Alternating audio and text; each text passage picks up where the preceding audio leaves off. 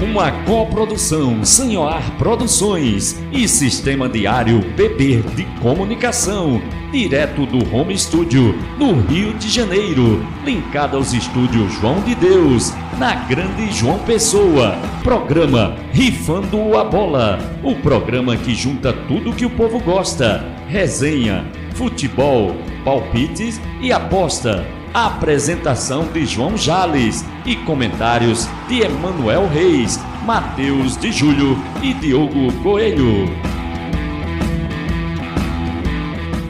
Bom dia, boa tarde, boa noite. Um salve para você, meu querido ouvinte, minha querida ouvinte, que nos acompanha aqui pelo rádio.diariotv.com.br, também pelo YouTube e também nos agregadores de podcast.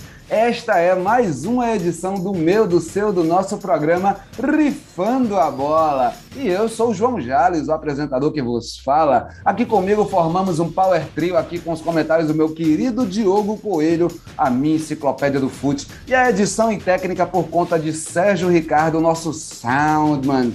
Salve, salve, galerinha. Bom dia, boa tarde, boa noite, Diogo. Bom dia, boa tarde, boa noite, meu amigo João Jales, queridos ouvintes do Refã da Bola, Sérgio. É, e como esperado, né, o Brasil domina a América do Sul, né? Estamos na Libertadores, na final com os dois times brasileiros, Sul-Americana com dois times brasileiros, as eliminatórias com o Brasil 100%, oito jogos, oito vitórias podendo até se classificar já para a Copa do Mundo nessa data FIFA, né? Nessa polêmica data FIFA, né, João Jardim? É, Diogão, é isso aí. Se busca um rival em Sul-América, é, cara, estamos muito bem, obrigado. Futebol brasileiro respira tranquilo, aliviado, calmo e sereno nas finais das duas mais importantes competições continentais entre clubes na América do Sul, né? Quero também ouvir aí o recado inicial, as saudações, as boas-vindas do nosso Soundman Sérgio Ricardo. Bom dia, boa tarde, boa noite, Sérgio. Manda teu recado. Bom dia, boa tarde, boa noite, querido Jales, Diogo Coelho e a todos que estão sintonizados aqui nesse programa maravilhoso pelo site da rádio, rádio.diariopb.com.br ou pelo aplicativo da rádio, onde você pode baixar lá na sua loja Player, né? Olha só, galera, hoje o, o Rifando a Bola já começa aí com um destaque aí do futebol europeu, é, destaque aí da convocação da seleção brasileira, né? Futebol brasileirão, né? E o futebol paraibano, né? Então é isso aí, galera. Tem muita coisa boa aí que vai rolar no programa. Continue aí sintonizado, né? Que esse programa aí é um dos programas mais bem informado do futebol nacional e internacional. Então, bora começar aí mais um Rifando a Bola. Tá aí, esse é o recado do nosso Soundman Sérgio Ricardo, também cumprimentando a todos os nossos ouvintes aqui que acompanham o Rifando a Bola em rádio.diariotv.com.br. Feitas as devidas considerações iniciais, vamos ao que interessa, né, galera? Vamos logo para o nosso giro de destaques dos fatos e resultados da semana nos nossos highlights. Solta a vinhetinha, Serjão. Highlights. É, e os highlights dessa semana a gente trouxe um monte de coisa interessante. Aí veio, veio inchado o nosso highlight. A gente tem aí os destaques da semana no futebol europeu, né? O PSG bizonho perdeu para o René por 2 a 0 no francesão. CR7 começou no banco de reservas do Manchester United, enquanto Lucas Moura e Gabriel Jesus viveram boa fase, vivem boa fase nos seus clubes da Premier League, né? É novidade também de Arthur Cabral, do Basel da Suíça, que foi convocado no lugar de Matheus Cunha, do Atlético de Madrid, lesionado, né? Foi convocado aí o Arthur Cabral para a seleção brasileira.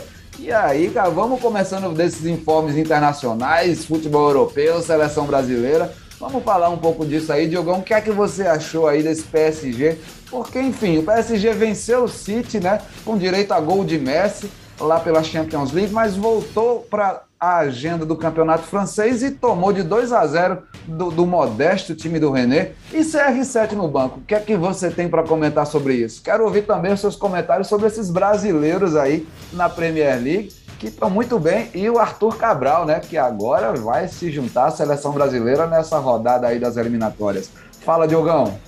É, Arthur Cabral, que é, que é prata do, da, da, casa lá do Ceará, né? É, paraibano, Arthur Cabral. Paraibano, é. jogador é, é, revelado pelo Ceará e depois partiu para a Europa. O Ceará estava, inclusive, comemorando bastante nas redes sociais a, a, convocação do Arthur Cabral. E eu também, enquanto paraibano, ele conterrâneo meu, também acho muito bom aí. Interessantíssimo, né, cara? A gente trocou o Matheus Cunha, um paraibano do Atlético de Madrid, pelo Arthur Cabral, outro paraibano, só que no futebol suíço lá do Basel. Fala aí, Diogão. E, e, e, e, esse R7 no banco, cara? E esse, esse Messi, esse Paris Saint-Germain bizonho aí? O que, que é que você tem para falar disso? É, crise no PSG. o, o dinheiro traz o Messi, mas não traz a felicidade, não, já. Tem que, tem que saber jogar o, muito, muito craque ali né, no PSG e as coisas não estão dando muito certo. Mbappé já está também soltando o verbo lá, né? Já não, mostrou que, que queria ter saído. A gente vai falar um pouco disso depois também. Mas é isso, o PSG tem que organizar o time. O Neymar ainda não está não tá jogando muito bem, né? Não está na forma que, que a gente gostaria. Sei nem se vai voltar à forma que já teve um dia, né? Neymar não é não é esse primor de, de atleta como é o Cristiano Ronaldo e o Messi. O Cristiano Ronaldo, que já está lá com seus 36 anos, tem que ser poupado de vez em quando, né? Ah, sério? Cara, o, o, Garantiu a vitória no meio de semana contra o Vila Real pela, pela Champions League. Aí ele foi poupado no primeiro tempo e eh, deveria ter sido poupado o jogo todo, né? Porque o, o, o Manchester United tomou o gol depois que ele entrou no jogo. Tava 1 a 0 o Manchester. Aí, o, quando o CR7 entrou, deu sete minutos depois, o Everton fez um gol, o gol. Everton, ah, que tem um cara. bom time. e teve até direito aí a homenagem, né, pro Robozão. O cara do Everton que marcou o gol, ele fez a pose do Cristiano Ronaldo na comemoração. A galera achou que ele estava imitando o CR7, mas no fim das contas, ali na entrevista é, depois do jogo, ele falou que tinha sido uma homenagem, trocou camisas também com o Cristiano Ronaldo, é, tirou foto, publicou nas redes sociais dele, enfim. É, é, foi, foi um jogo interessante do ponto de vista assim é, dessa tietagem né, do atacante do Everton para cima do CR7, mas é, eu achei estranho assim. Até Sir Alex Ferguson falou com Solskjaer, né, o, o técnico do, do, do, Manchester United, e deu uma cornetada aí no, no, no treinador do, dos Red Devils porque deixou o português no banco, né? Eu não sei aí se, se a torcida também é, é, é, gostou dessa, dessa atitude, não, viu, Diogão? Complicado, bicho. Não, eu nunca gostei de, desse técnico. O Ole Guzmán foi um grande jogador, mas como técnico ainda não me, me agrada muito, não. É, é, é mais retranqueiro, não tem muita tática ofensiva ali, ao meu ver, né? Tem muito que evoluir como treinador. Mas tem o Cristiano Ronaldo ali e isso ajuda bastante ele, né? O ah. Cristiano Ronaldo que garantiu Peraí, é, peraí. Então, se fosse por conta disso, a gente, a gente estaria aqui falando muito bem de Maurício Pochettino, porque é o cara que tem Neymar, Mbappé, Di Maria, Messi, Draxler, as figuras que ele tem, Donnarumma, Hakimi. Então, assim, o, um, um é super PSG é muito estrela, né? E, e, e a gente é tá falando bem do é Pochettino. Fácil. É, mas não é fácil é, administrar tantas estrelas assim numa equipe. É muita estrela de alto nível. Neymar, Messi e Mbappé são os três que podem até competir como os três melhores do mundo aí. Então é difícil, né? É difícil, muito ego ali envolvido. Não é fácil, é, é muito mais complicado pro competindo do que pro Ole Guzmán, pro Soscaé. Então eu acredito que o Competino tem. Aí também não acho um bom técnico, também não, não considero ele um grande técnico, né? Também faz muita besteira, ao meu ver. Mas é, vamos ver se ele vai conseguir organizar esse time aí para tentar ir longe na Champions. Mas no momento atual, né, no atual, no presente momento, o PSG não é favorito de nada, só do, do campeonato francês. O campeonato francês foi a primeira derrota, né? Foi nove jogos, apenas uma derrota. Então, é, no francês o PSG vem bem, mas é, é, um pouco mais fácil. Agora eu não vejo o PSG muito, é, com grandes chances agora não. Tem que organizar esse time. Do jeito que tá, tá difícil. Nesse jogo contra o Everton foram 13 finalizações e nenhuma no gol. Ou seja, é contra o René, né? contra o é, René. É, Isso. É Mas enfim, você, você que falou agora de novo de Premier League, vamos, vamos voltar ali para o assunto Lucas Moura e Gabriel Jesus, porque eles fizeram uma rodada muito boa aí, o Lucas Moura pelo Tottenham, lógico, né? E o Gabriel Jesus pelo City aí é, fizeram um ótimo jogo, vivem boa fase nos seus clubes da Premier League. E fica aquela pergunta, né? Caberiam os dois na seleção brasileira? Caberia só um, Diogo? Se fosse só um, quem você manteria? É, um, um, já tá, né? Que é o Gabriel Jesus, já tá lá. Então ele permanece. É, Você acha que ele permanece? Tem que chamar o Lucas Moura de volta também, que tá, tá num bom momento. Enfim, você acha que o Lucas Moura teria espaço nessa, nessa seleção brasileira? O Lucas Moura eu não, eu não acho muito, não. O Lucas Moura é aquilo, é daquele altos e baixos ali né, no Tottenham já desde 2018, 2017, que ele vive esses altos e baixos eu não, não vejo mais ele com, é, com vaga na seleção, não. É um bom jogador, mas não, não vejo ele como titular, é, como nem reserva da seleção brasileira. Nossa, é, então é isso. é, é, alto e baixo. O Lucas ele teve seus momentos, mas nunca, nunca se firmou muito como um grande jogador, a meu ver. Né? É. Eu não sei, eu não sei se eu concordo muito com você, não, porque eu gostava de, de, de ver o Lucas jogando com a camisa de São Paulo. Quando ele foi para a Europa, eu, eu senti que realmente assim ele não, não se adaptou. Eu, eu, eu sinto que ele, ele viveu um, um, uma situação muito semelhante ao que, que o Gabigol também passou quando foi para a Europa. Eu diria que o Lucas ele se destacou ainda mais que o Gabigol, mas ainda assim ele, ele ficou muito a desejar ainda é, é, pelo que ele mostrou no futebol brasileiro. Depois que ele chegou na Europa, ele não rendeu tanto assim. Mas enfim, é, é, é fica aí também esse registro né, desse bom momento do, do no, do Lucas aí. Vamos ver se, se ele tem a sorte de, de, de ser convocado ainda nessas eliminatórias ou se. Enfim, por falar em, em, em, futebol brasileiro, vamos falar de Brasileirão? Vamos, Diogão, porque, enfim, Galo e Coxa seguem, né, liderando suas respectivas divisões, o Galo na Série A, o Coxa na Série B. O Botafogo tá lá no caminho do retorno à elite do Brasileirão, mas o Vasco e o Cruzeiro estão ficando para trás aí na segunda. O que, é que você tem para destacar aí da Série A e B, Diogão? O Vasco nem tanto, o Vasco tá chegando, hein? Tá, você acha? Tá. Sei não, é. hein? O Vasco, o Vasco agora Vasco. Tá, tá num nível que ele, se ele quiser voltar para a primeira divisão em 2022, ele não pode mais perder. Então, é, eu não sei se. Já, ele ganhou agora do confiança, né? Foi para foi sexto lugar ali. Está agora a cinco pontos do G4, né? Do Goiás. O Goiás e o CRB estão com 48, o Vasco está em sexto ali com 43. Ó, então, Diogo, mas tá... o problema da Série B, cara, é que você tem três, quatro clubes com a mesma pontuação. Então, é, é um nível de, de, de, disputa tão acirrado, tão acirrado, que cinco pontos numa Série B é, é uma avenida. Eu diria que os cinco pontos que, que, que o Vasco tem para chegar no G4 da Série B são mais difíceis de conquistar do que os 10 pontos que o Palmeiras precisa diminuir para chegar no líder Atlético Mineiro na Série A, sabe? É, é, é, um nível de disputa muito acirrado a Série B. O, o, o as equipes estão tão, tão dando sangue, literalmente, aí para buscar esse acesso. E a gente tem visto aí o trabalho que o Botafogo tem tido, o Enderson Moreira também, é, é, apesar dos pesares aí, de brigar com a torcida, de sair xingando todo mundo, de toda essa agressividade que ele tem demonstrado aí nas últimas rodadas, ele tem colocado o Botafogo nesse caminho aí de retorno para a elite do Brasileirão. E quem tá aí com o projeto dando errado é o Pô Fechou Lucha, né? Com o Cruzeiro. É. Cruzeiro, projeto não só do Lucha, como do Cruzeiro completo ali, né? projeto todo errado. Demitiram o diretor de futebol essa semana também, né? Foi, é, nem, nem fiquei sabendo. Pois é, outra coisa também que o Cruzeiro demitiu aí depois de uma reunião aí é, é, dos cartolas e, e, e com o Vanderlei Luxemburgo e tal, os caras resolveram demitir aí o executivo de futebol do, do da equipe Celeste e o Cruzeiro está sem diretor aí é, é, nessa reta final do, da Série B. Complicado, Diogão. O que, é que você tem mais para comentar aí dessa galera? Sem diretor e sem rumo. é.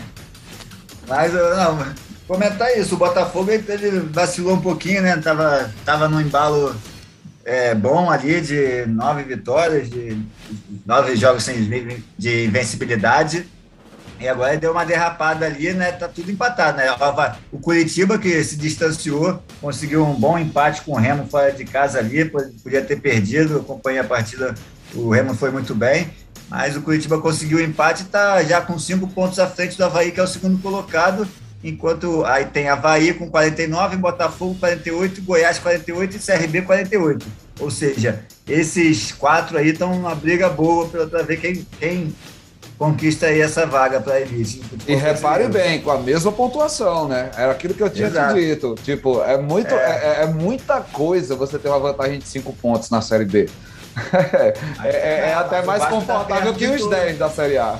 Mas é, mas é melhor o Vasco estar tá perto do segundo colocado do que estar tá só perto do quarto do terceiro. Tem mais chance, tem, são três, são quatro ali, três que podem é, derrapar e o Vasco alcançar. Eu acho que o Vasco tem chance sim e estou confiante que possa passar Vasco e Botafogo aí para a primeira. Vamos ver. É, cara, vamos ver, vamos Enquanto ver. Enquanto na, na Série A o Galo tá, tá voando, né? Já abriu 10 pontos de vantagem do Palmeiras, um jogo ali complicado contra o Inter, venceu, né? Uma vitória importante. Então o Galo tá, tá com a pontuação de todos os times que chegaram à 22 segunda rodada com essa pontuação foram campeões no Campeonato Brasileiro de Pontos Corridos. Então, a torcida do Galo tem, pode estar tá, tá feliz aí, mas tem muito campeonato. O Flamengo vem bem também, passeou contra o Atlético Paranaense, o time misto lá do Atlético Paranaense, né? Ainda tem dois jogos a menos, pode ficar ali a cinco pontos do Atlético. Então, é, Flamengo e Galo aí na briga pelo Brasileirão da Série A e essa briga promete. Sim, claro, desculpa. É, Diogo, eu, eu acho que esse, esse, essa desvantagem, que não é uma desvantagem, né? O fato do Flamengo ter esses jogos a menos e estar tá tão próximo aí da pontuação do, dos primeiros colocados. Enfim, é, é, no fim das contas aí, apesar de ter é, é, alguns jogos a menos do Flamengo, e, e, agora no mês de outubro o Flamengo vai colocar o seu calendário do Brasileirão em dia, né? Pelo, pelo que a gente viu aí, a CBF é, traçou uma rota aí de, de, de de reagendamento dos jogos do Flamengo. Então, é, é uma situação aí que, que a gente vai, vai, vai acabar por ver aí o tirateima da coisa, né? É, tem um detalhe. Fala, tem um fala. detalhe só que tem um detalhe só que é essa data FIFA, né? O Flamengo pega agora o Fortaleza e o Bragantino na sem seus, seus principais jogadores, né? O quarteto lá só o Bruno Henrique que, que, tá, que tá disponível, talvez nem jogue porque tá, pode estar tá lesionado. Então, isso aí complica, porque todas as vezes que o Flamengo não teve seus principais jogadores, o, o Flamengo, das seis, das seis derrotas do Flamengo no campeonato, quatro foram em datas FIFA. Ou seja, o aproveitamento do Flamengo cai para baixo de 50% nas datas FIFA. Então, isso, isso é um, um fator importante que pode até decidir o campeonato e a gente vai ver nessa, nesses próximos três, nessas duas semanas que vem aí de data FIFA, ver se o Flamengo vai conseguir passar sem, sem muito prejuízo para continuar brigando ali na ponta com o Galo, né? É... Não, é isso, né? Eu, eu, eu acredito que o Flamengo, é, é, mesmo com esses jogos a menos, quando ele colocar a agenda em dia, ele de fato vai, vai ultrapassar o Palmeiras.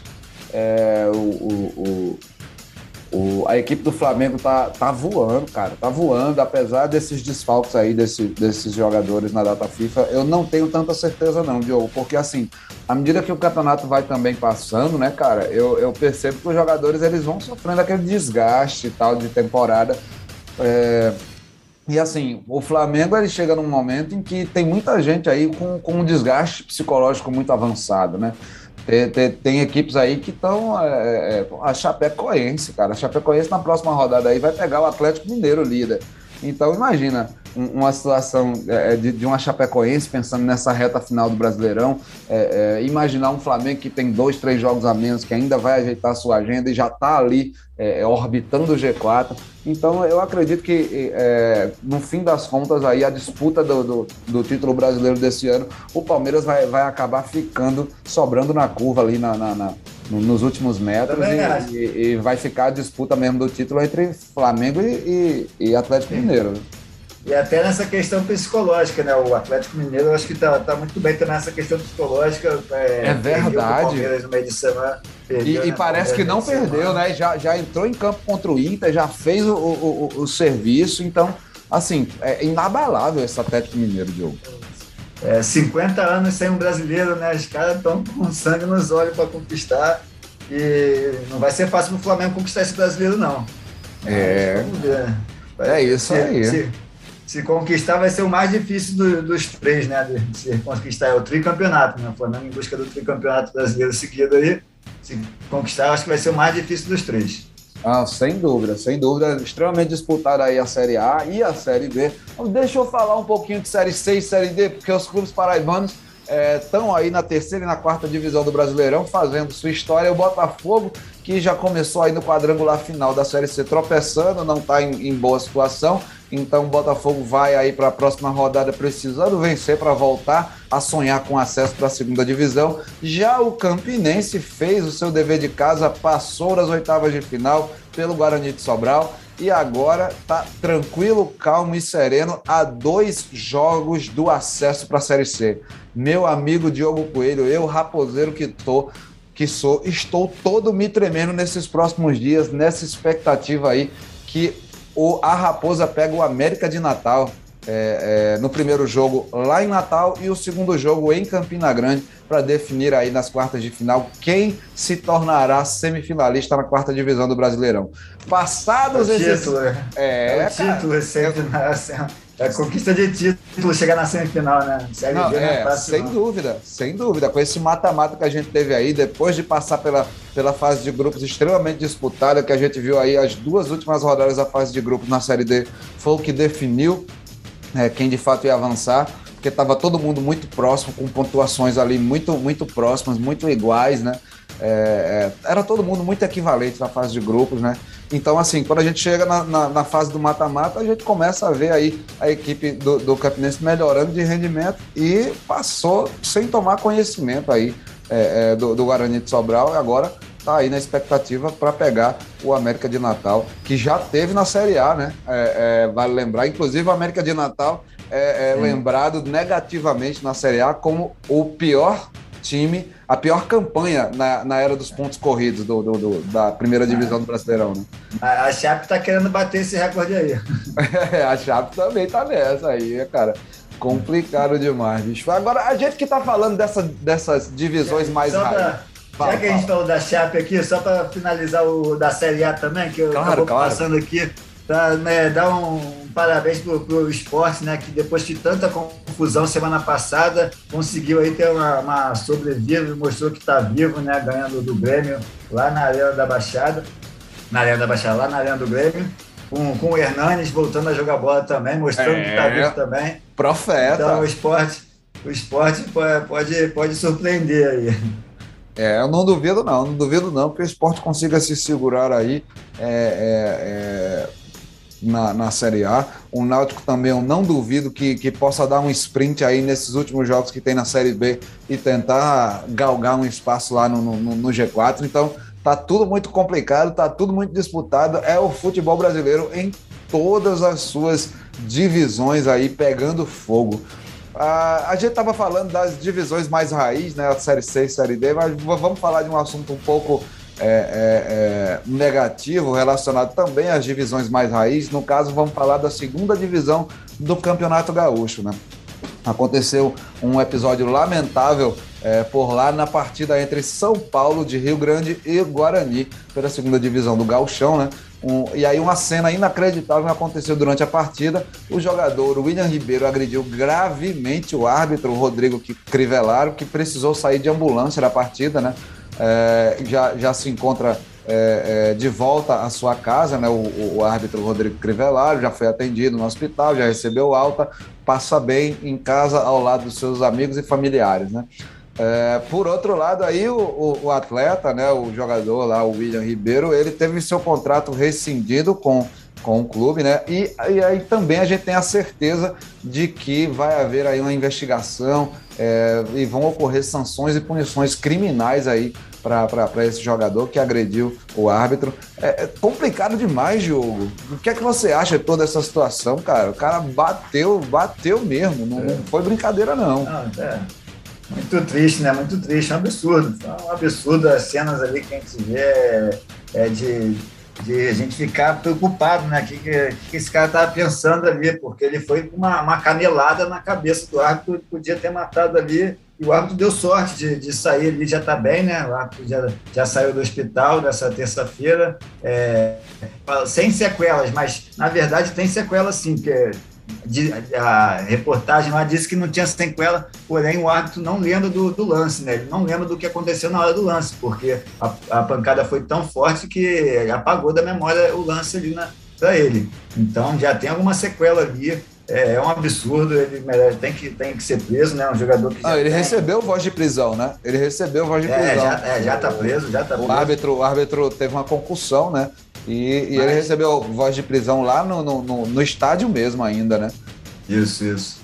Mas vai responder talvez em liberdade, vamos ver, né? Que a justiça agora vai para a justiça e começa aquele embrólio tudo. Mas é. é. um jogador que já tem antecedentes criminais, né? Por lesão corporal, ameaça e provocação de tumultos. Em 2009, em 2021 teve também. Esse ano, né? É, então já tem passagem policial de lesões, diversas lesões corporais é, é, um problema aí da nossa sociedade, é um jogador, é uma pessoa problemática aí da nossa sociedade, como muitos que nós temos, e que, que não pode estar tá, aí, não pode mais, para mim tem que ser banido do, do, futebol com essa, essa atitude, não pode ser, a gente não pode aceitar isso, né? Ele vai, vai, vai trabalhar, vai, vai trabalhar em outro, é, lá na, na, na prisão, em algum, e pensar na vida, ver que não dá para a gente deixar uma, uma pessoa como essa convivendo aí na nossa sociedade, assim, impunemente. É, é concordo com precisa... você. Complicado demais, bicho. Complicado. Espero que, que, que a justiça seja feita aí e que o, o William Ribeiro é, é, receba a punição aí pelo, pelo, pela gravidade aí da lesão corporal que ele fez no árbitro é, é Crivellaro na segunda divisão do Gauchão. Outro fato também negativo aí que a gente vem falar foi da manhã da, da desta última segunda-feira, né, 4 de outubro, que o futebol feminino sofreu aí uma grande perda, gente. Os amigos e os familiares da gauleira Carol Aquino, né, ela que já foi seleção brasileira sub-17 e também teve passagens aí pelas equipes femininas do Grêmio, do América Mineiro, do Ipatinga, do Botafogo e do Misto do Mato Grosso. Ela, é, os atletas é, os amigos e os familiares dela né, comunicaram seu falecimento. A atleta deixou uma bonita trajetória pelo futsal e pelo futebol femininos brasileiros. E aí a gente também deixa a nossa mensagem de força às pessoas próximas a Carol Aquino. Diogo, quer comentar alguma coisa? Não é isso, a causa da morte não, não foi divulgada, né? Mas é, nos pêsames a todos os parentes familiares e, e é isso. Vida que segue. É isso aí, gente. Boas energias para vocês, força aí aos amigos e familiares. Nós vamos finalizando esse primeiro bloco do Rifando a Bola. Vamos beber uma aguinha. Daqui a pouquinho a gente volta no segundo bloco trazendo aí assuntos quentes do nosso fofoca de gandula, Neymar. É, é, é, é na boca de Mbappé, Mbappé abre o jogo, fala um monte de coisa, é, enfim, vamos falar de vários assuntos aí. Fica por aí, não sai daí que a gente volta já já.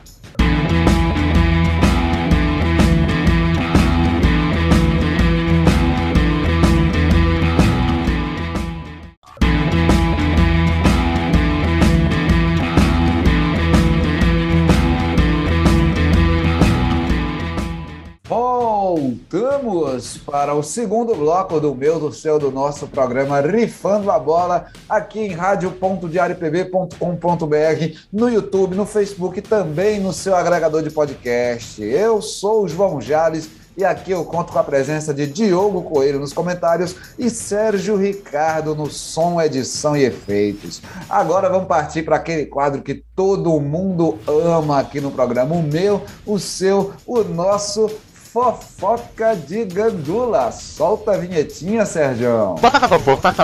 Fofoca de gandula. É, e no nosso fofoca de gandula, você já sabe, né? A gente traz tudo aquilo que rolam ali nos bastidores, fora das quatro linhas para aqui, para nossa resenha, para a gente trocar ideia. E o primeiro assunto que a gente traz aqui é o de Mbappé. É, cara, o Donatello, craque, o atacante francês, aí craque do PSG, da seleção francesa, campeão do mundo com a seleção da França, Ele mesmo abriu o jogo e falou à imprensa. É, após toda a polêmica envolvendo a chegada de Messi no PSG, Mbappé se pronunciou sobre os últimos atritos com Neymar e também sobre a sua carreira, né?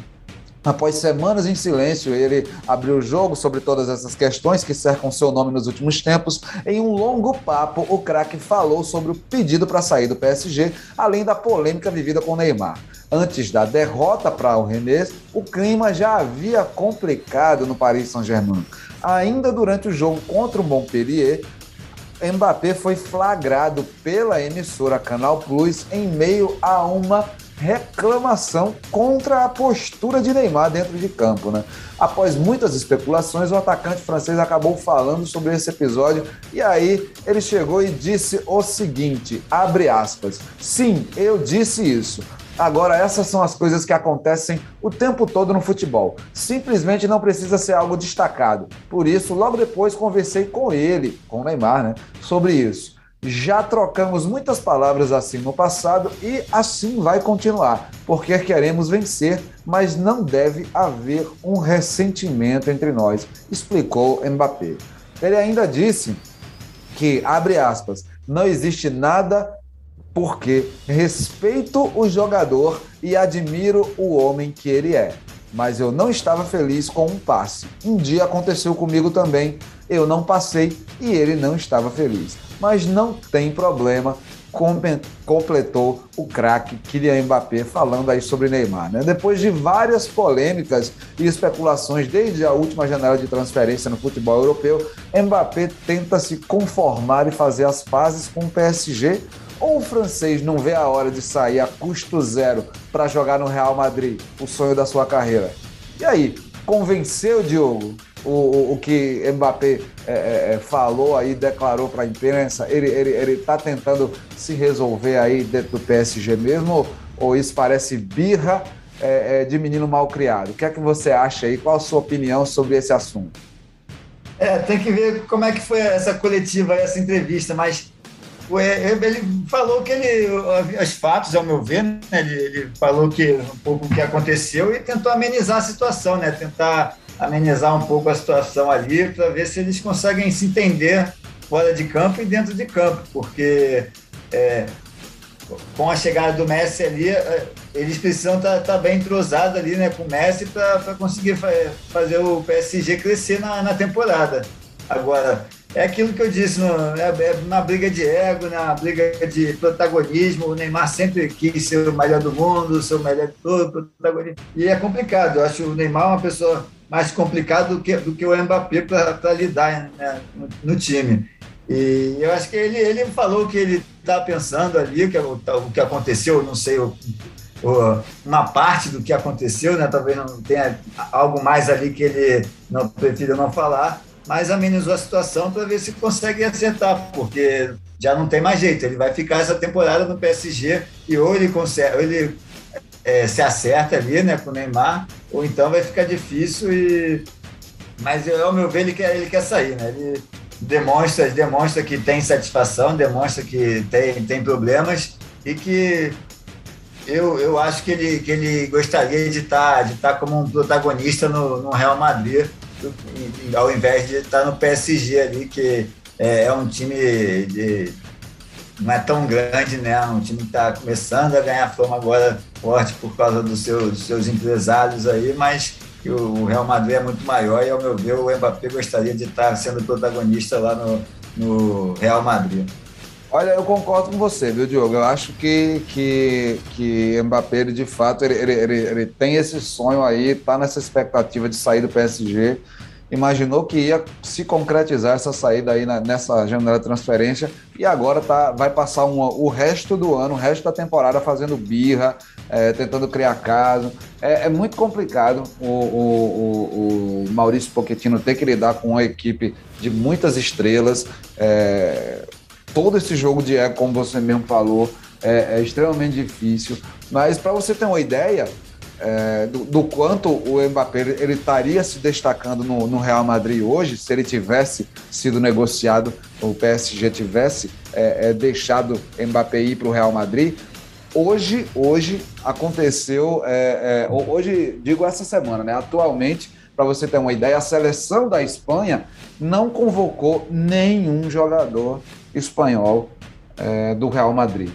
Então, daí você, você consegue perceber também que, que a equipe madrilenha, né, o time merengue também precisa de Mbappé, assim como Mbappé também precisa sair do PSG, porque eu não, eu não, não, não vejo futuro para o francês lá, não, cara. O Neymar e Messi juntos é um outro tratamento. A gente começou a ver várias fotos nas redes sociais, inclusive algumas viraram meme, né? Porque você, você é, é nítida a, a, a, cara de insatisfação de, de Mbappé sabe? Quando, quando ele olha e tal. E você vê que o Messi tenta amenizar toda a situação, né? Tenta amenizar o clima, fez o gol, apontou para ele na comemoração, chamou ele para vir junto e tal. Ele foi chegando no final depois que todo mundo tinha chegado, né? Se abraçado, ele foi um dos últimos a chegar.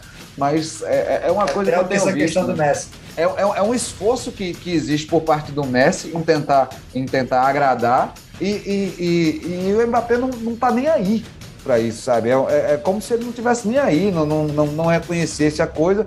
É, é, de fato tratando o argentino como se, se ele fosse um intruso, é, é, é uma pessoa indesejada ali, porque a gente sabe que o PSG, pelo contrário, o PSG queria demais a presença de Messi lá. O problema é que Messi não está rendendo o que rendia no, nos tempos de Barcelona, e isso está deixando aí o Sheik, dono do clube parisiense, com a pulga atrás da orelha.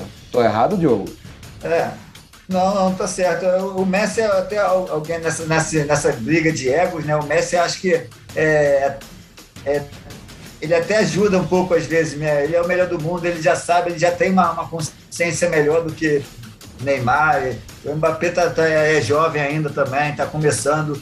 E o Messi é um cara que ele já, já conquistou tudo que tinha que conquistar, está chegando agora numa equipe nova, está é, conquistando seu espaço ainda lá, né? É, é, aprendendo ali a nova forma de jogar, porque ele jogou a vida inteira no Barcelona e agora tem que conquistar seu espaço. Agora o Messi ele tem essa, ele é, além de grande jogador, é uma grande pessoa, né? Ele é, tem essa humildade de, de chamar o Mbappé, de tentar fazer as coisas melhorarem um pouco ali, não é não botar o seu bicho, ego. Messi, Messi se deitou no chão. É isso, isso que eu ia falar, exatamente. Tá, exatamente. Marquinhos, Marquinhos, capitão do PSG, chamou o Messi para ele deitar na barreira para evitar uma cobrança rasteira e ele deitou, cara. O melhor jogador do mundo teve a humildade de ouvir o capitão do seu time e se deitou na é barreira, isso. sabe? É ele, é Agora, brilhante, né, bicho?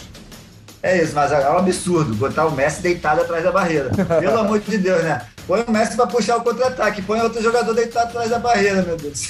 O Messi deitado na barreira não é um absurdo, isso é um absurdo mas, mas ele mostrou a humildade que tem, foi lá e deitou, porque o capitão ignorante chamou ele para botar lá. Rapaz, fala do Marquinhos não, Marquinhos é nosso, ah, Marquinhos é nosso. Marquinhos, ele falou, vou pegar esse argentino aqui, vou botar ele deitado na barreira, sacanagem, sacanagem do Marquinhos. Marquinhos trollou o Messi, cara. Trollou o Messi, foi trollagem. Foi trollagem, e o Messi mostrando a grandeza que tem, foi lá e fez. Ele é muito grande, ele é acima disso. Ficou tranquilo, olhou e eu achei super legal que ele olhou para trás, assim, esperando as orientações do, do, do goleiro. Era o Doma, Donnarumma que tinha, que tinha ido a campo como titular naquele jogo, né? Olhando para trás, esperando o Donnarumma orientar a barreira, ele querendo ajudar, deitado no chão. Eu achei muito fantástico, assim. É de uma humildade, é de um caráter, é de uma grandeza, Lionel Messi que às vezes a gente fica sem adjetivo para falar. O que, que o Neymar faria se ele se chamasse, se tivesse chamado o Neymar? O que, que você acha que o Neymar ia fazer? O Neymar tinha dado logo um piti, eu vou nada, irmão. É. Vou nada, irmão. Deita tu aí, pô. Trouxa. É, Neymar é desse, ainda chamava o cara que deitou de trouxa. E isso aí faz a, faz a cara dele, faz a linha Neymar de ser, né? É, cara, como, como, a gente tá falando aí então dessa linha Neymar de ser, vou, vou trazer um, um, um, uma frase também que ficou marcada aí, porque ela é uma, uma frase que se tornou aí um jeito Richarlison de ser, né? porque desde que a gente tava aí dando banho nos nossos rivais, hermanos, nossos colegas argentinos aí, a seleção brasileira tava tirando muita onda, tava tirando enfim, e o Richarlison aproveitou a oportunidade e começou com aquele bordão, né? Se busca um rival em Sudamérica. Agora a gente pega o bordão emprestado do Richarlison para falar do quê? dos clubes brasileiros que monopolizam as finais da Copa Sul-Americana e da Libertadores em 2021. É, cara. Isso aí é fantástico, é fato dado e está sacramentado, né? Nunca havia acontecido um momento como esse no futebol brasileiro. De um lado a gente tem Flamengo e Palmeiras disputando o título da Libertadores, do outro a gente tem Red Bull, Bragantino e Atlético Paranaense disputando a final da Copa Sul-Americana. Né? Flamengo e Palmeiras são os campeões das últimas duas edições dessa que é a mais prestigiada competição entre clubes de futebol na América do Sul, né? com elencos milionários e grandes aportes financeiros tanto o Verdão quanto o Rubro Negro chegam para confirmar a supremacia brasileira, que finalmente começa a fazer frente às várias edições conquistadas por equipes argentinas. Aliás, vale lembrar para a gente aí que o placar ainda segue favorável aos clubes argentinos, né? Eles têm 25 títulos de Libertadores contra 21 títulos conquistados por clubes brasileiros. A gente ainda está atrás, mas agora nós encostamos, né? Na outra finalíssima, né? Dois exemplos de planejamento e organização que materializam os cases de sucesso dos chamados clube empresa no futebol brasileiro. Então, assim como a modernização na gestão do furacão e a gigante de energéticos dando asas para o massa bruta, Atlético Paranaense e Bragantino disputam a final merecida e devem fechar o ano com boas planilhas nos seus slides da apresentação final. E aí, Diogo, comentários sobre os nossos finalistas? Logicamente, eu sei que você vai falar do Flamengo muito bem e tal, mas algo além do Flamengo para falar aí de Palmeiras, de RB Bragantino, de Atlético Paranaense. Conta aí, o que é que você acha dessa perspectiva, essas duas finais 100% brasileiras? Você busca um rival em Sudamérica é, com certeza. Já que você falou do Flamengo, eu vou falar do Flamengo então. Primeiro, parabenizar o monstro Bruno Henrique, né, que está jogando muito, voltou à grande forma aí, fez quatro gols na, nas semifinais. Quatro gols dele, o Flamengo passou por, por, por 4 a 0 contra o Barcelona de Guayaquil. Então, parabenizar o Bruno Henrique aí, que está com tudo, e o Flamengo vem como favorito, ao meu ver, para esse título do, da, da Libertadores. Mas tem muita água para rolar embaixo da ponte e em novembro é a final, né? Mas é isso, mostra o poder, a força dos times brasileiros, é, a, a diferença, um pouco a diferença econômica também que a gente tem vivido aqui na, na América do Sul, né? O, Brasil tem, cresceu bastante nos últimos anos economicamente, enquanto teve uma queda de, de dos outros países, a economia dos outros países vai bem muito em baixa, e isso é é, é, é, diz um pouco também, né? Explica um pouco por que a gente está tão melhor que eles, né? Mas é isso, mostra a força do futebol brasileiro também, que, que vem muito bem aí, principalmente esses projetos de, de sucesso aí do, do Red Bull e do, do, Atlético Paranaense, dois clubes empresas que vêm fazendo ótimos trabalhos aí né, no, nos últimos anos e chegaram merecidamente aí né, nessa final. Mostra a força do futebol brasileiro e a, a dificuldade que é o campeonato brasileiro também, né? Porque a gente vê, a gente as duas competições sul-americanas são dois são é, quatro semifinalistas, quatro finalistas brasileiros e na Libertadores, que é a principal competição, foram três é, semifinalistas brasileiros. Ou seja, o Brasil vem dominando o futebol já muito bem ali. Os dez primeiros é, colocados do, do Campeonato Brasileiro têm condições de disputar a Libertadores da América para vencer ali, Diogo, para chegar nas semifinais. Só, só uma coisa que, que você falou assim é, sobre a questão do crescimento econômico. Eu, eu não diria que o Brasil cresceu economicamente. Eu diria que, que os clubes brasileiros receberam robustos aportes financeiros, né? Porque a gente sabe que a economia do Brasil está quebrada, a gente está aí passando por uma crise econômica. É, atualmente é, sim, pessoas, as pessoas voltaram à, linha de pobreza, voltamos, voltamos a ter aí o mapa da fome no Brasil, voltamos a, a, a, situações extremamente precárias aí com relação à renda da população brasileira, mas em, em, em paradoxo, em contrapartida, né? Na, na, no outro lado da, da, da da, na outra margem do rio, a gente vê aí o futebol brasileiro é, de fato recebendo grandes investimentos. Né? A gente viu aí pô, o grupo MRV em cima do Atlético Mineiro aí trazendo esse super galo.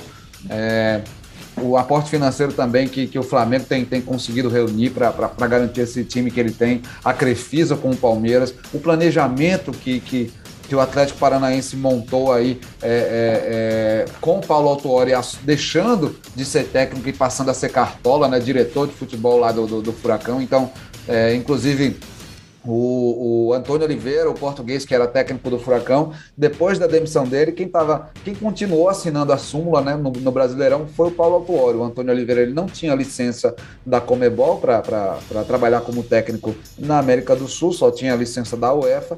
E aí, por conta das questões de pandemia e tudo mais, ele não conseguiu tirar a licença. Então, quem assinava a súmula em nome do Atlético Paranaense, desde sempre, desde o início do Brasileirão, era Paulo Autuori. E aí, agora, na reta final do Brasileirão, é, o Atlético Paranaense chamou Alberto Valentim. É, Alberto Valentim, o cara que era técnico do Cuiabá e foi demitido na primeira rodada, sem a gente saber o porquê. No fim das contas, é, ele chega aí para reforçar o Furacão nessa reta final e chega aí com o Atlético Paranaense disputando Copa do Brasil, é, disputando Copa Sul-Americana, é, mirando aí as vagas da Libertadores novamente no Brasileirão. Então, assim, é, o, o, aporte financeiro, o, o, os incentivos que a gente tem recebido aí é, é, é, contrastam com a, a, realidade que a sociedade brasileira tem vivido, né? Os clubes brasileiros, é. eles, têm, eles têm tentado aí é, encontrar maneiras de, de, de sobreviver aí, principalmente nesse contexto de pandemia, mas vamos e convenhamos esses quatro clubes, especialmente aí a gente pode citar como exemplo de equipes privilegiadas que conseguiram se organizar e conseguiram passar essa pandemia sem grandes apertos, né, Diogo? É, não, sim, com certeza. Até bom você comentar sobre isso, porque essa questão que eu falo do, financeiro é até mais a médio e longo prazo, né? A curto prazo a gente sabe tá, tá muito ruim, né? Com a pandemia, com esse governo, com tudo que vem acontecendo, realmente a gente está tá voltando para o mapa da fome, que é, o, que é um absurdo, depois de tantas coisas que, que o Brasil conquistou aí nos últimos 20 anos. E, mas a médio e longo prazo eu vejo uma, uma evolução financeira sim, e principalmente nos clubes, em quem na, na, sociedade mais pobre, com certeza é o curto prazo ali que impacta direto. Mas a, a, o Atlético Paranaense mesmo, ele vem fazendo esse, vem nesse projeto já desde 2000, 2002, se não me engano, que começou esse projeto do Atlético Paranaense. Então é um projeto que já vem a médio e longo prazo e que, e que dá, dá frutos e que vem junto com o crescimento que o Brasil teve até 2014, 2015. Depois aí teve é, toda aquela questão política que a gente sabe, né? E aí começou, aí a gente começou a cair sim financeiramente. Mas é, nessa, nessa questão de médio e longo prazo, eu acho que isso ajudou bastante os clubes e eu acho que é, o Flamengo mesmo em si conseguiu organizar suas contas nesse tempo aí que começou a piorar a questão financeira, mas eu, no geral acho que o médio e longo prazo ajudou bastante os clubes brasileiros até para ter mais incentivos aí vindo de fora. Então eu, eu vejo nesse sentido. Posso estar, tá, posso não, posso não estar tá certo, mas eu, eu vejo assim. É, mas é, eu acho que. que compreendo. Eu compreendo. acho que o, o, o Brasil evoluiu muito no, nos últimos 20 anos aí, é, né, na, questão, na questão de incentivos, e, e, isso, isso vem, vem agora que a gente está colhendo os frutos.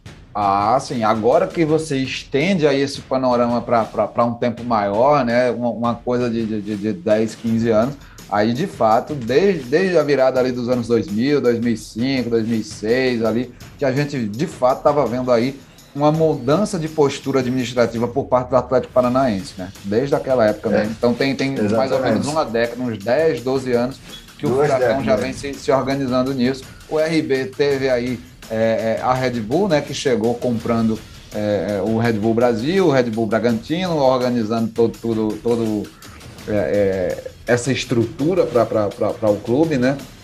E, enfim, o planejamento dos caras deu certo. Os caras ganharam a Série B, estão muito bem na Série A, é, na final da Copa Sul-Americana, então é, é, uma coisa que a gente só tem que, que bater palma mesmo. Eu acho que, que esse, esse, esse planejamento que, que, que tem tido o, os clubes aí com essa cara de clube empresa, né, tem trazido um, uma no, um novo olhar para o futebol brasileiro que, que é fundamental nos dias de hoje, se você quiser de fato tornar a atividade esportiva uma coisa rentável, né? Para a gente não ficar passando aí é, os perrengues que passam, por exemplo, a maioria dos clubes aí da, da, terceira, quarta divisão. A gente sabe que Série C e Série D sofre aí com patrocínio e tudo mais, mas enfim, é, é importante também pra... começar a ver isso, né?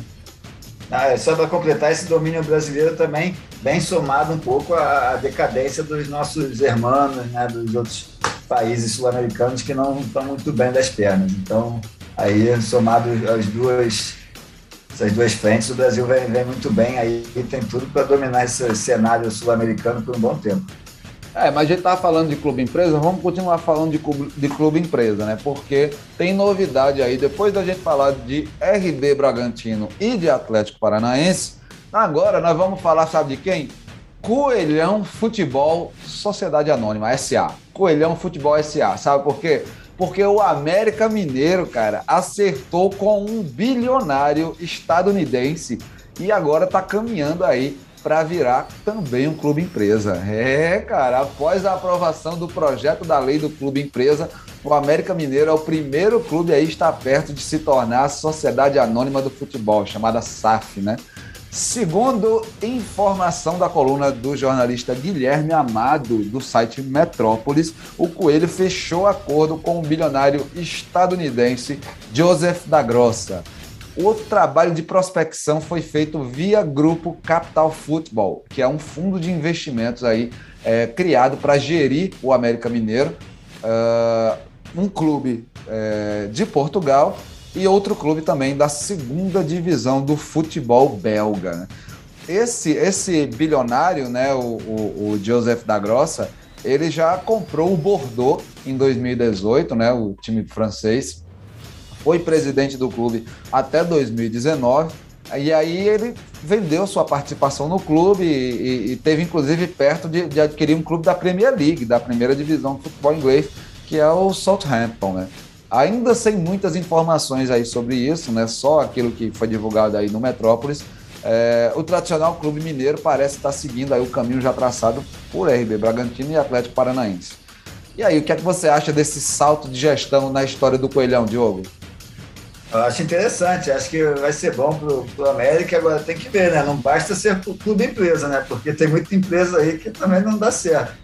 Então tem que ter uma, uma boa gestão, né? Tem que ver quem realmente está tá entrando aí, tem que ser alguém competente, né? Para fazer um bom trabalho para chegar ao, ao nível que chegaram o Bragantino e o Atlético Paranaense. Então é isso, tem que tem que ter a, aquela gestão de qualidade. E pelos antecedentes aí que você falou desse comprador, eu não, não, não confiei muito nesses antecedentes dele, não. Então tem que, eu prefiro aguardar para saber melhor como é que vai ser tratado tudo isso. Mas eu acho que, que vai ser bom para a América, pra, pra, vai ser no mínimo uma grande experiência aí. Torço para que dê certo. E acho que os cruzeirenses estão preocupados hein, com tudo isso. Cada vez mais os cruzeirenses estão perdendo espaço, a América está ficando ali na segunda, está batendo de frente com o Atlético Mineiro e o Cruzeiro está ficando para trás. Não, isso aí é um reflexo que a gente viu, inclusive, no Campeonato Mineiro, né? Quem, quem chegou à final aí foi Galo e Coelho. O Galo foi campeão sem vencer o América, vale lembrar, né? Fez uma campanha melhor ao longo de, de, de toda a fase classificatória do Campeonato Mineiro mas no fim das contas ali foram dois jogos empatados e o América não perdeu para o Atlético. Né? É bom, bom sempre lembrar isso aí na final do Mineiro desse ano. O, a, o América foi vice-campeão mineiro sem perder para o campeão na final. É interessante a gente lembrar isso. E assim. Que é um absurdo. é, também acho que é um absurdo aí essa, essa, essa história do regulamento é, é, do, do, do, Galo ter sido campeão sem, sem ganhar do América, mas enfim, regulamento por regulamento, mas o Galo foi... Carioca também, né? Então, mas você vê como é que é a vida, né? O Galo foi campeão mineiro sem vencer e saiu da Libertadores sem perder. É, para você ver. É a vida. Exatamente, boa, boa, boa observação, Diogo. Cara, eu, eu vejo com bons olhos essa história do, do América se propor aí a, a a essa nova leva de, de, de clubes empresas a, a, se tornar um, um, um, um, proeminente clube aí depois da aprovação da, da lei, né, aqui no Brasil. Mas eu também compartilho essa desconfiança sua aí é, do Joseph da Grossa, desse fundo aí montado por esse bilionário, porque, cara, assim, a gente observando a, a, maneira como ele trabalhou aí financeiramente com as outras equipes, né? Pô, ele, ele, ele comprou o, o, o, a participação do Bordeaux e um ano, um ano e pouco depois, vendeu a participação no, no, no clube francês. E aí pensou em comprar o Southampton, é, tem um time da segunda divisão do futebol belga, tem, tem um clube português. Então, assim, esse fundo que, que vai chegar, o, o Capital Futebol, para gerir aí o, o, o futebol do América Mineiro, já é um fundo que já gere outros clubes. Então, o América Mineiro ele não tem exclusividade no recurso que, que vai ser gerido desse fundo. Então, isso já complica por aí. E também você vê aí a, essa falta de, de relação afetiva, né? Porque o cara comprou, comprou o, o, o, clube, um ano depois vendeu, não, não, não tá aí muito, muito preocupado com, com, com essa relação do, do, do, dos afetos, das paixões, das torcidas e tal. O cara tá tratando de fato como um dinheiro, como um negócio, né? E aí, amigos, é nesse momento que a gente levanta a grande dúvida, assim. É, o, o, o, futebol pensando, tem pensado como um negócio, é, é, esse clube empresa, esse, esse, essa pauta, esse assunto do clube empresa, ele, ele tem como, como minar essas afetividades, o, a paixão da torcida pelo clube e tal. O que é que você acha dessa relação toda, Diogo? Ah, isso eu acho que é, o, é o principal, é, é o que eu acho que o Red Bull vai ter uma. O maior problema do Red Bull é esse. O Atlético Paranaense já tem seu, seu torcedor, essa paixão ali já, já tem mais instalada. O, o Bragantino tem ali a sua, sua, torcida, mas não tem essa, essa paixão toda, e eu acho que isso é de extrema importância no futebol, né? Para se ter uma, um tamanho de um, de um Real Madrid, de um Flamengo, é, eu acho que tem que ter essa, essa paixão do torcedor, é fundamental isso é o que, que faz o futebol ser diferente um pouco de uma empresa qualquer, né? É, mas é, é isso, eu, eu, também concordo, esse, o histórico desse, é, desse investidor aí não é, não, é muito, não é muito favorável e não sei os antecedentes criminais dele, porque é bom ver também essas coisas, né? Porque a Nossa, gente você me lembrou né? agora do, do Kia, do, do Kia, é, exatamente. do, do é, NSI lá com, com, com Exatamente. Eu, eu ia falar, ele, ele, hoje ele, ele, continua trabalhando, o Kia continua gerindo o fundo esportivo, continua contratando, continua trabalhando com futebol. Inclusive, ele tem trabalhado com jogadores da Premier League, viu, cara? É bom abrir isso aí, o, o, o iraniano, o Kia Jorab Michan, que, que veio gerir aqui é. o, o, o, fundo lá do, do, do, Corinthians, o cara continua aí no mercado, continua no negócio. Anos depois é. aí de, de, de ter acontecido aquilo, no Corinthians ainda juntando é. os cacos, tentando se recuperar, mas ele continua aí, né? Faturando e agora trabalhando na Premier League. Então. É... Não queremos outra marca do apito, nada disso aqui, não. Eu, não, eu é, fico sempre preocupado quando vem esses empresários de fora, esses, esses ricos, é, é sempre fico com um pé atrás, porque é complicado, é difícil de, de confiar. Não confio em quem tem muito dinheiro, não. Não, errado você não tá. Errado você não tá. Eu também desconfio demais aí. Vamos ver o que aqui o Joseph da Grossa faz com, com esse América Mineiro, porque o Coelhão tá muito bom. E será que ele virando aí América Mineiro SA, será que dá certo? Vamos aguardar as cenas dos próximos capítulos, porque, enfim, vamos, vamos saber se, se o Coelhão vai sair bem na foto depois que virar empresa, né? Aliás, quem, quem não saiu bem na foto aí, é, é, nos últimos dias, é, eu não diria na foto, né? Eu diria que quem não saiu bem no gráfico foi a última versão do, do, do Pro Evolution Soccer, do, do PES, né? Então é complicado. Agora ele é chamado de eFootball, né? E aí o eFootball atualizou a sua versão e acabou virando piada na internet, Diogão.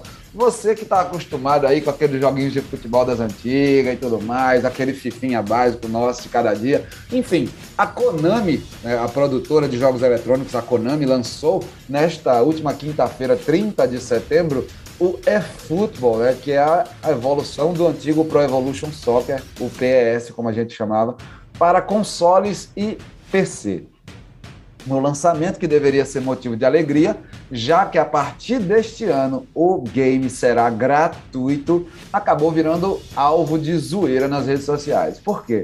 Porque os jogadores que começaram a testar o título estão reclamando não apenas do desempenho e dos gráficos, mas também da caracterização, no mínimo esquisita, dos atletas.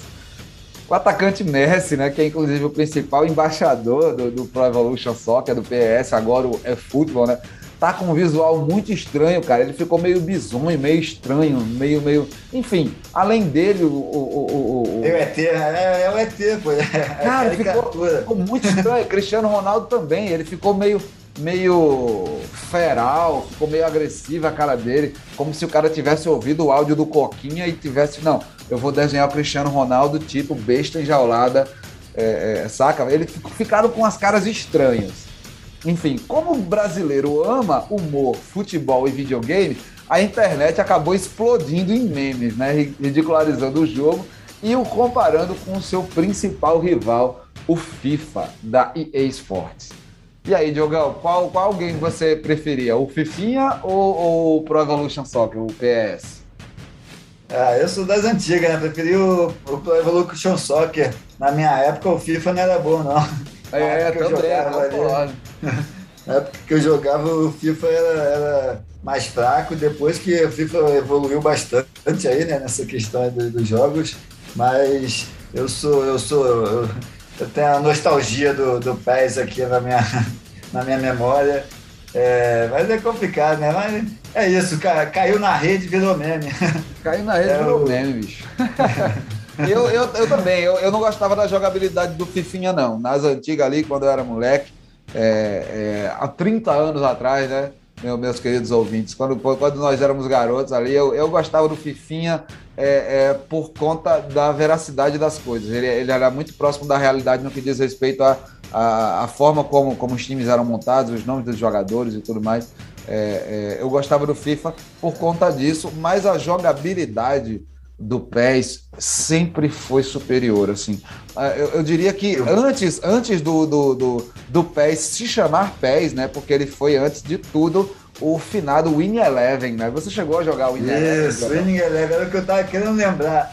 Winning Eleven, esse sim, esse é o melhor de todos. Pois é, o classicão Win Eleven, depois ele virou o PES e hoje é o é futebol. Tomara que a galera corrija aí esses defeitos gráficos bizonhos deixe Messi com menos cara de ET e Cristiano Ronaldo é, é, não fique parecendo com a fera da Bela e a Fera, né? É, a gente jogava futebol japonês, né? Era o J-League do Miguel, né?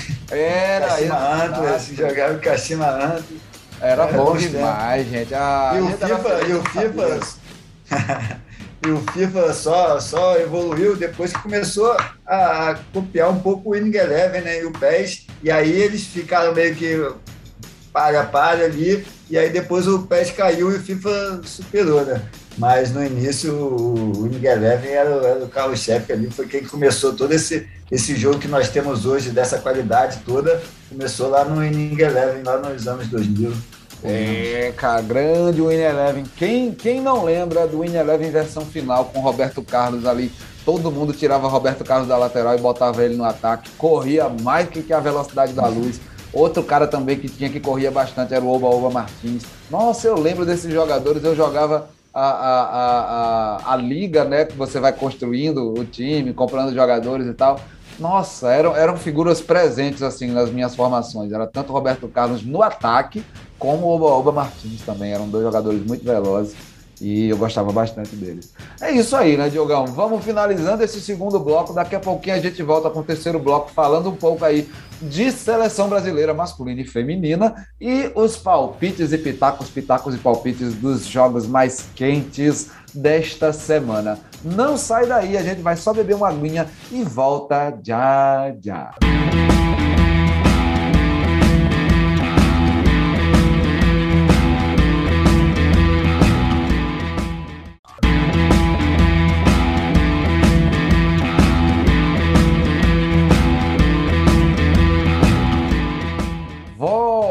Voltamos para o nosso terceiro e último bloco aqui do meu, do seu, do nosso programa Rifando a Bola. Eu sou o João Jales e conto com Diogo Coelho e Sérgio Ricardo aqui comigo. E a gente estava falando aí, né, Diogo, no, no, bloco passado, que a gente tinha notícia aí, tinha, tinha comentários para fazer a respeito da seleção brasileira. O que foi que você preparou para a gente aí, meu querido? É, não, então, temos sobre a seleção brasileira masculina e feminina, né? Boa! Primeiro, é, a, a Bia convocou a seleção feminina para os amistosos contra a Austrália, em Sydney, no dia 23 e 26 agora de outubro. Eu vou passar a lista das convocadas rapidinho aqui pra gente. Pode é, passar. As, go as goleiras é Letícia Isidoro, do Benfica, de Portugal, Karen, do Minas Brasília e Lorena, do Grêmio. Na defesa temos a Rafaela, do Shanxun, da China, Tainara, do Palmeiras, Érica, do Corinthians, Antônia, do Badri, CFF, Duninha, do Santos, Tamires, do Corinthians, Thaís, do Palmeiras e Catrine, do Palmeiras. Na, na meia temos a Júlia Bianchi, do Palmeiras, Ari Borges, do Palmeiras, Angelina, do Olympique de Lyon, não, do Olympique Rennes, dos Estados Unidos, Duda, do São Paulo, Caroline, do Madrid CFF, Debinha, do North Carolina, Adriana, do Corinthians, e no ataque temos a Giovana Queiroz, do Levante, da Espanha, Nicole, do Benfica, de Portugal, Geise, do Madrid, Bia Zanerato, do Yuhan Xuan, da China, e Marta, do Orlando do Kleiner, sempre ela, Marta, nossa rainha lá também. Boa, é... boa, muito boa aí essa, essa convocação. É, vamos ficar de olho aí na, na Giovana, é, do do, do Levante, da, da, equipe feminina do Levante no futebol espanhol, que ela é aí uma, uma revelação. Ela, inclusive, estava falando aí nas redes sociais dela que esse ano foi o ano da, da primeira convocação dela, né? E aí ela chegou para treinar e tal. Uma das figuras que, que chamou logo a atenção dela foi a Marta, né? Logicamente. Aí ela chegou, deu um abraço na rainha e tudo mais no primeiro treino dela. A galera achou fantástico aí, enfim. Tá, tá dada aí a, a estreia da Giovana e ela que promete aí bastante. É, pelo andar da carruagem aí, pelo esquema tático que a Pia Sandrade tem montado nesse time feminino da seleção brasileira, eu acho que a Giovana tem tudo para ser a sucessora da Marta na posição, viu, Diogo? Oh, tomara, tomara, assim espera. Aí já é difícil ceder a Marta, não é fácil não. É, concordo com você. Mas conta aí da, da seleção masculina, que eu também tenho coisa para falar do Arthur Cabral. É, lógico. Masculina tem muita coisa aí, né? Vamos, devemos ter um time um pouco diferente agora aí contra a Venezuela na quinta-feira.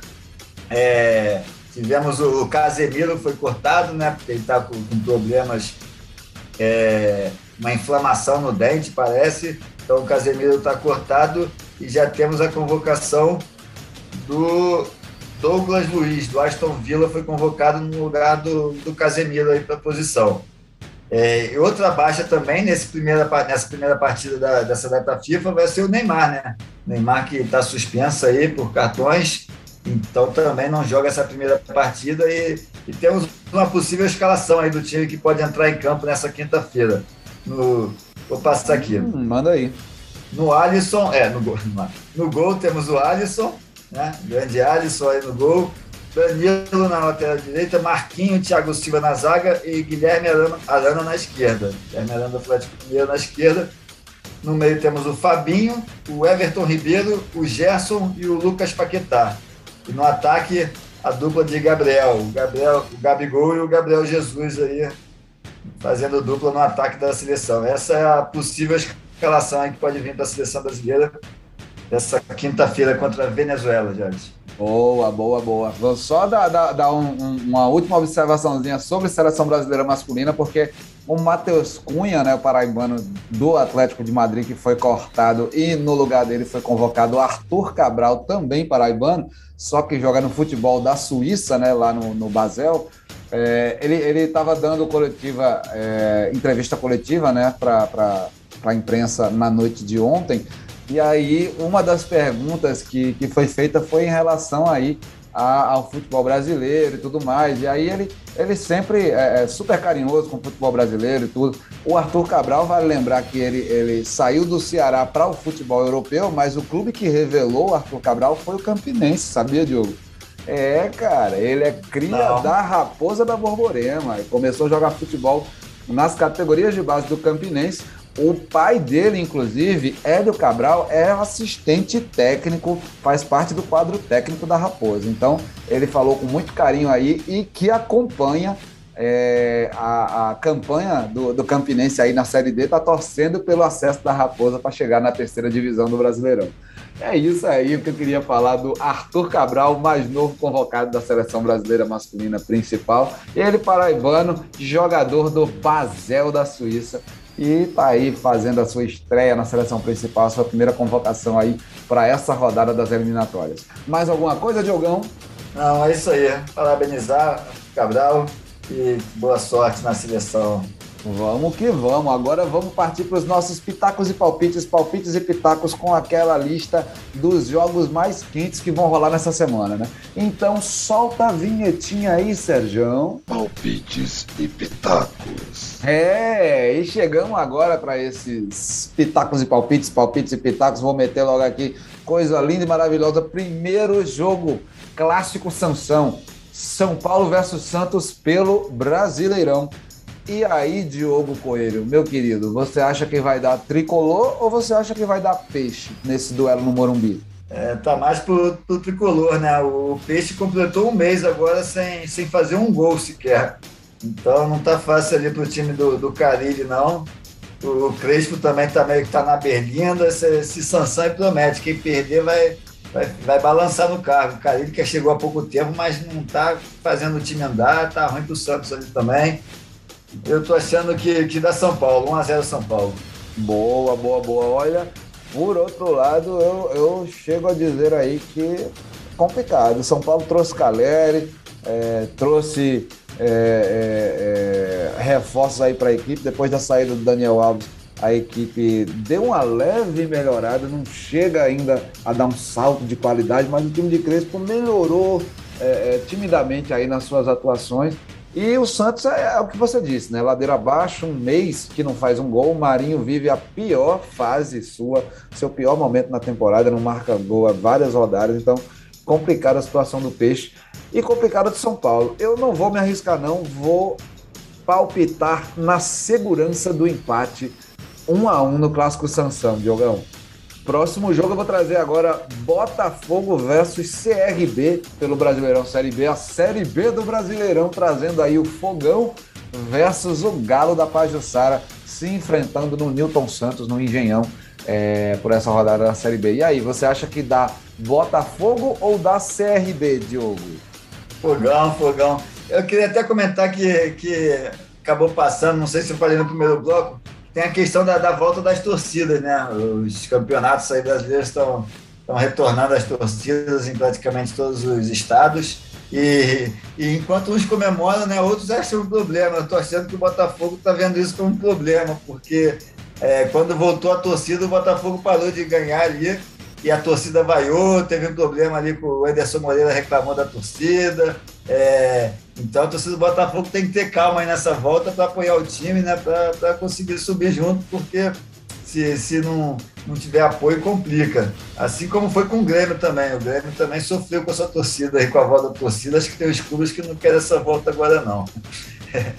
mas, ao contrário do Cruzeiro, que vive uma fase péssima, mas a torcida está sempre apoiando ali. Tem, você tem que estar ligado nisso aí. E é eu estou torcendo Botafogo, Botafogo, Botafogo CRB clássico aí na, na, na, no, do G4, né? Confronto direto aí do G4. É, vou torcer para o Botafogo vencer esse jogo 2x1 Botafogo.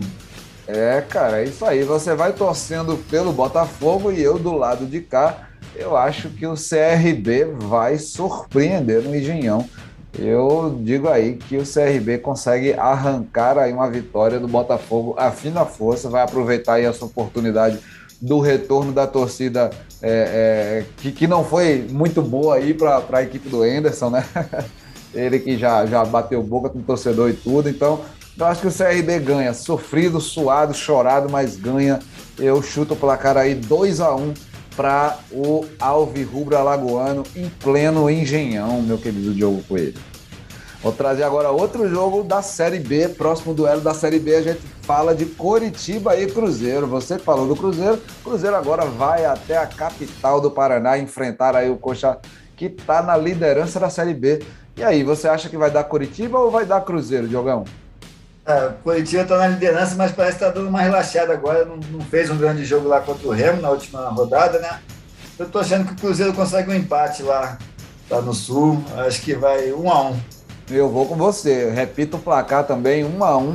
Eu acho que esse jogo no Couto Pereira é, é, tem tudo para ser um, um, um, divisor de águas aí dessa reta final do Brasileirão para a equipe de Luxemburgo. Eu acho que se o, o, Cruzeiro tiver que reagir, ele vai reagir agora, jogando na casa do seu adversário, é, contra o líder do, do, da competição. Eu acho que é o, o, o, ponto, é o ponto histórico, é o momento da virada do Cruzeiro. Se o Cruzeiro venceu o, o, o Coritiba no Couto Pereira, eu, eu acredito que o Cruzeiro tem chance de voltar para a Série A ainda nessa temporada. Se ele empatar ou perder, aí a gente já está sacramentado, está dado. A Raposa Mineira continua mais um ano na segunda divisão. Por enquanto, eu não estou botando muita fé no, no, time do Lucha, não. Eu vou, vou ficar no empate aí no Couto Pereira, um a um, para as equipes, está de bom tamanho.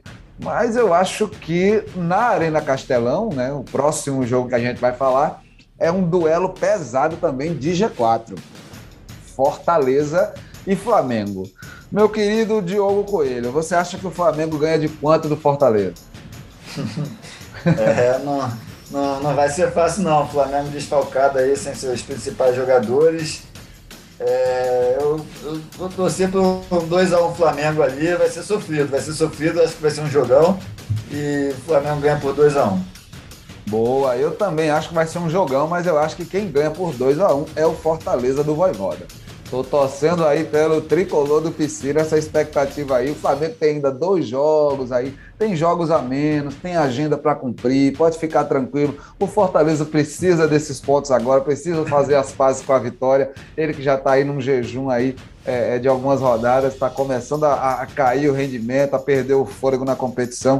Se quiser disputar a Libertadores no ano que vem, é fundamental para o Fortaleza garantir essa vitória diante do Flamengo na Arena Castelão nessa rodada. E eu tô com eles, eu boto 2 a 1 um aí para o tricolor do PC diante uhum. do Mengão Malvadão. Jorge, fala.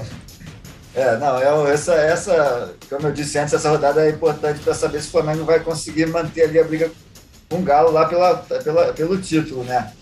Mas nessa questão da Libertadores, eu, eu, muita, muita gente vai entrar ali né, no G6, no G7, porque pô, até o G6 acho que vai direto para a Libertadores. É do, e até o G9 entra na pré-Libertadores, porque com essa questão dos brasileiros estarem nas finais da Sul-Americana e da Copa, da Copa Libertadores, é, vai abrir mais duas vagas ali no Campeonato Brasileiro. Então, até o nono lugar vai ter vaga para Libertadores. Então, muita gente vai entrar nessa Libertadores de 2022 aí.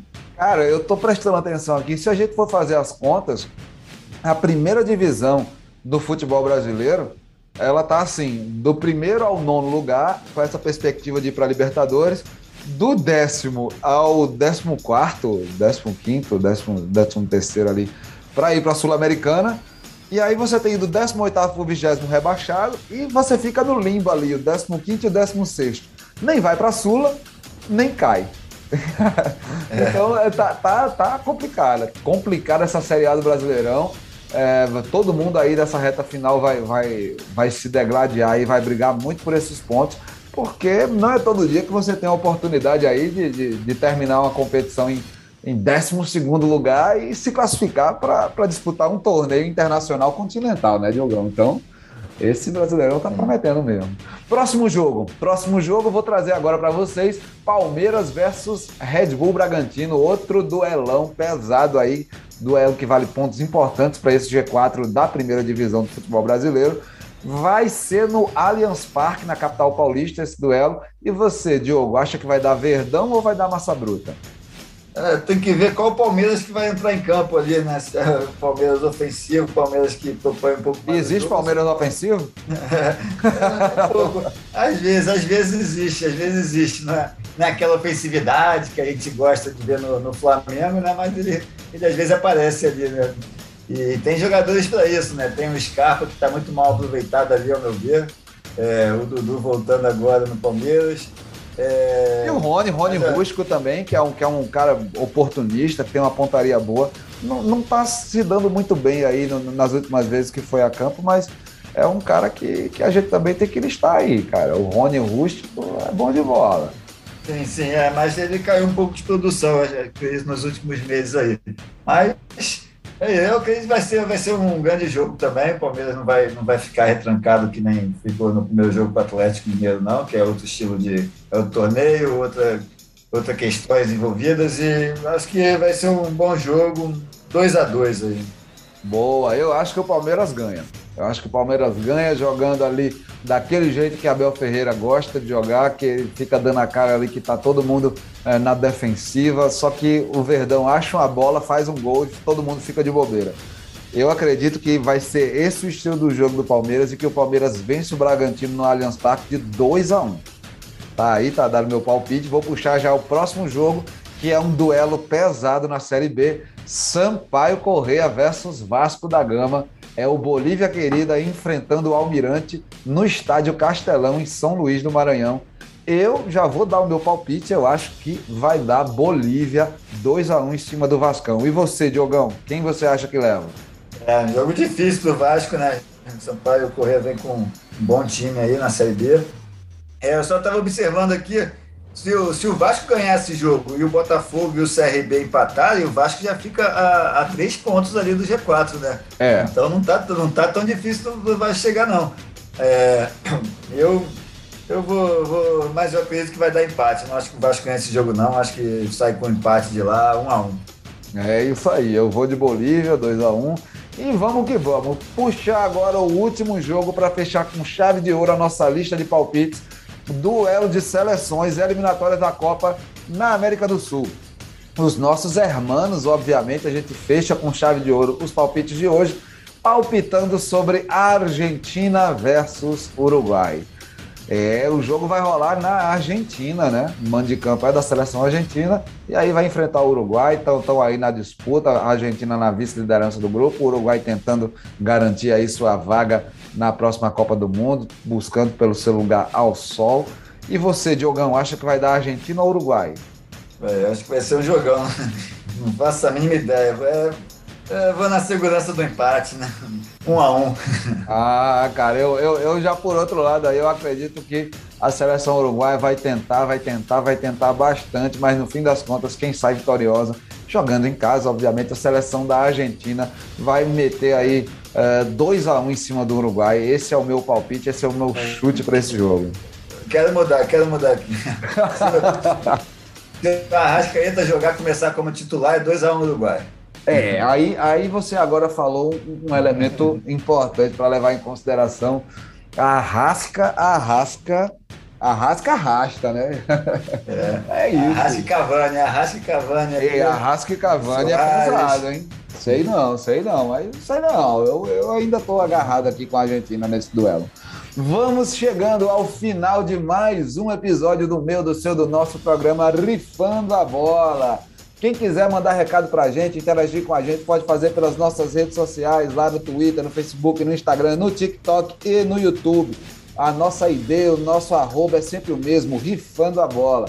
Gostaria de agradecer demais aí a colaboração dos meus colegas Diogo Coelho e Sérgio Ricardo em mais um episódio trazendo esse conteúdo sobre esporte e variedades aqui para essa galera linda que nos acompanha no rádio.diariopb.com.br, no YouTube, no Facebook e também nos agregadores de podcast. Suas considerações finais, minha enciclopédia do fute, meu querido colega Diogo Coelho. Bom, primeiro eu queria falar um, um, fim de um capítulo da novela CBF, né? Que o Caboclo foi julgado ali pelo conselho. Ah. Finalmente aquele conselho lá tão esperado foi é, é, Assembleia, né? Assembleia Geral da, das Federações, julgaram e foi decidido um ano e três meses para o Caboclo, então ele está fora até o fim do seu mandato. E, e outra novela que está começando, essa, a, essa novela da CBF, a CBF vive cheia de novela ali dentro, né? Mas essa do Caboclo tá, tá aí, ficou agora, deve Vamos, aquela hora que a novela fala, dois anos depois, entendeu? Vamos aguardar agora essa. Mas a outra novela que está começando é a do Diego Costa, né? Que foi aí, está sendo investigado aí, né? Em questão de apostas, de jogos de aposta, então a gente vai acompanhar, tá, vamos trazer mais detalhes aí no próximo programa sobre essa questão do, do Diego Costa. Que está sendo investigado. Diego Costa está caindo do Atlético Mineiro. É, cara, doideira é... aí, ó.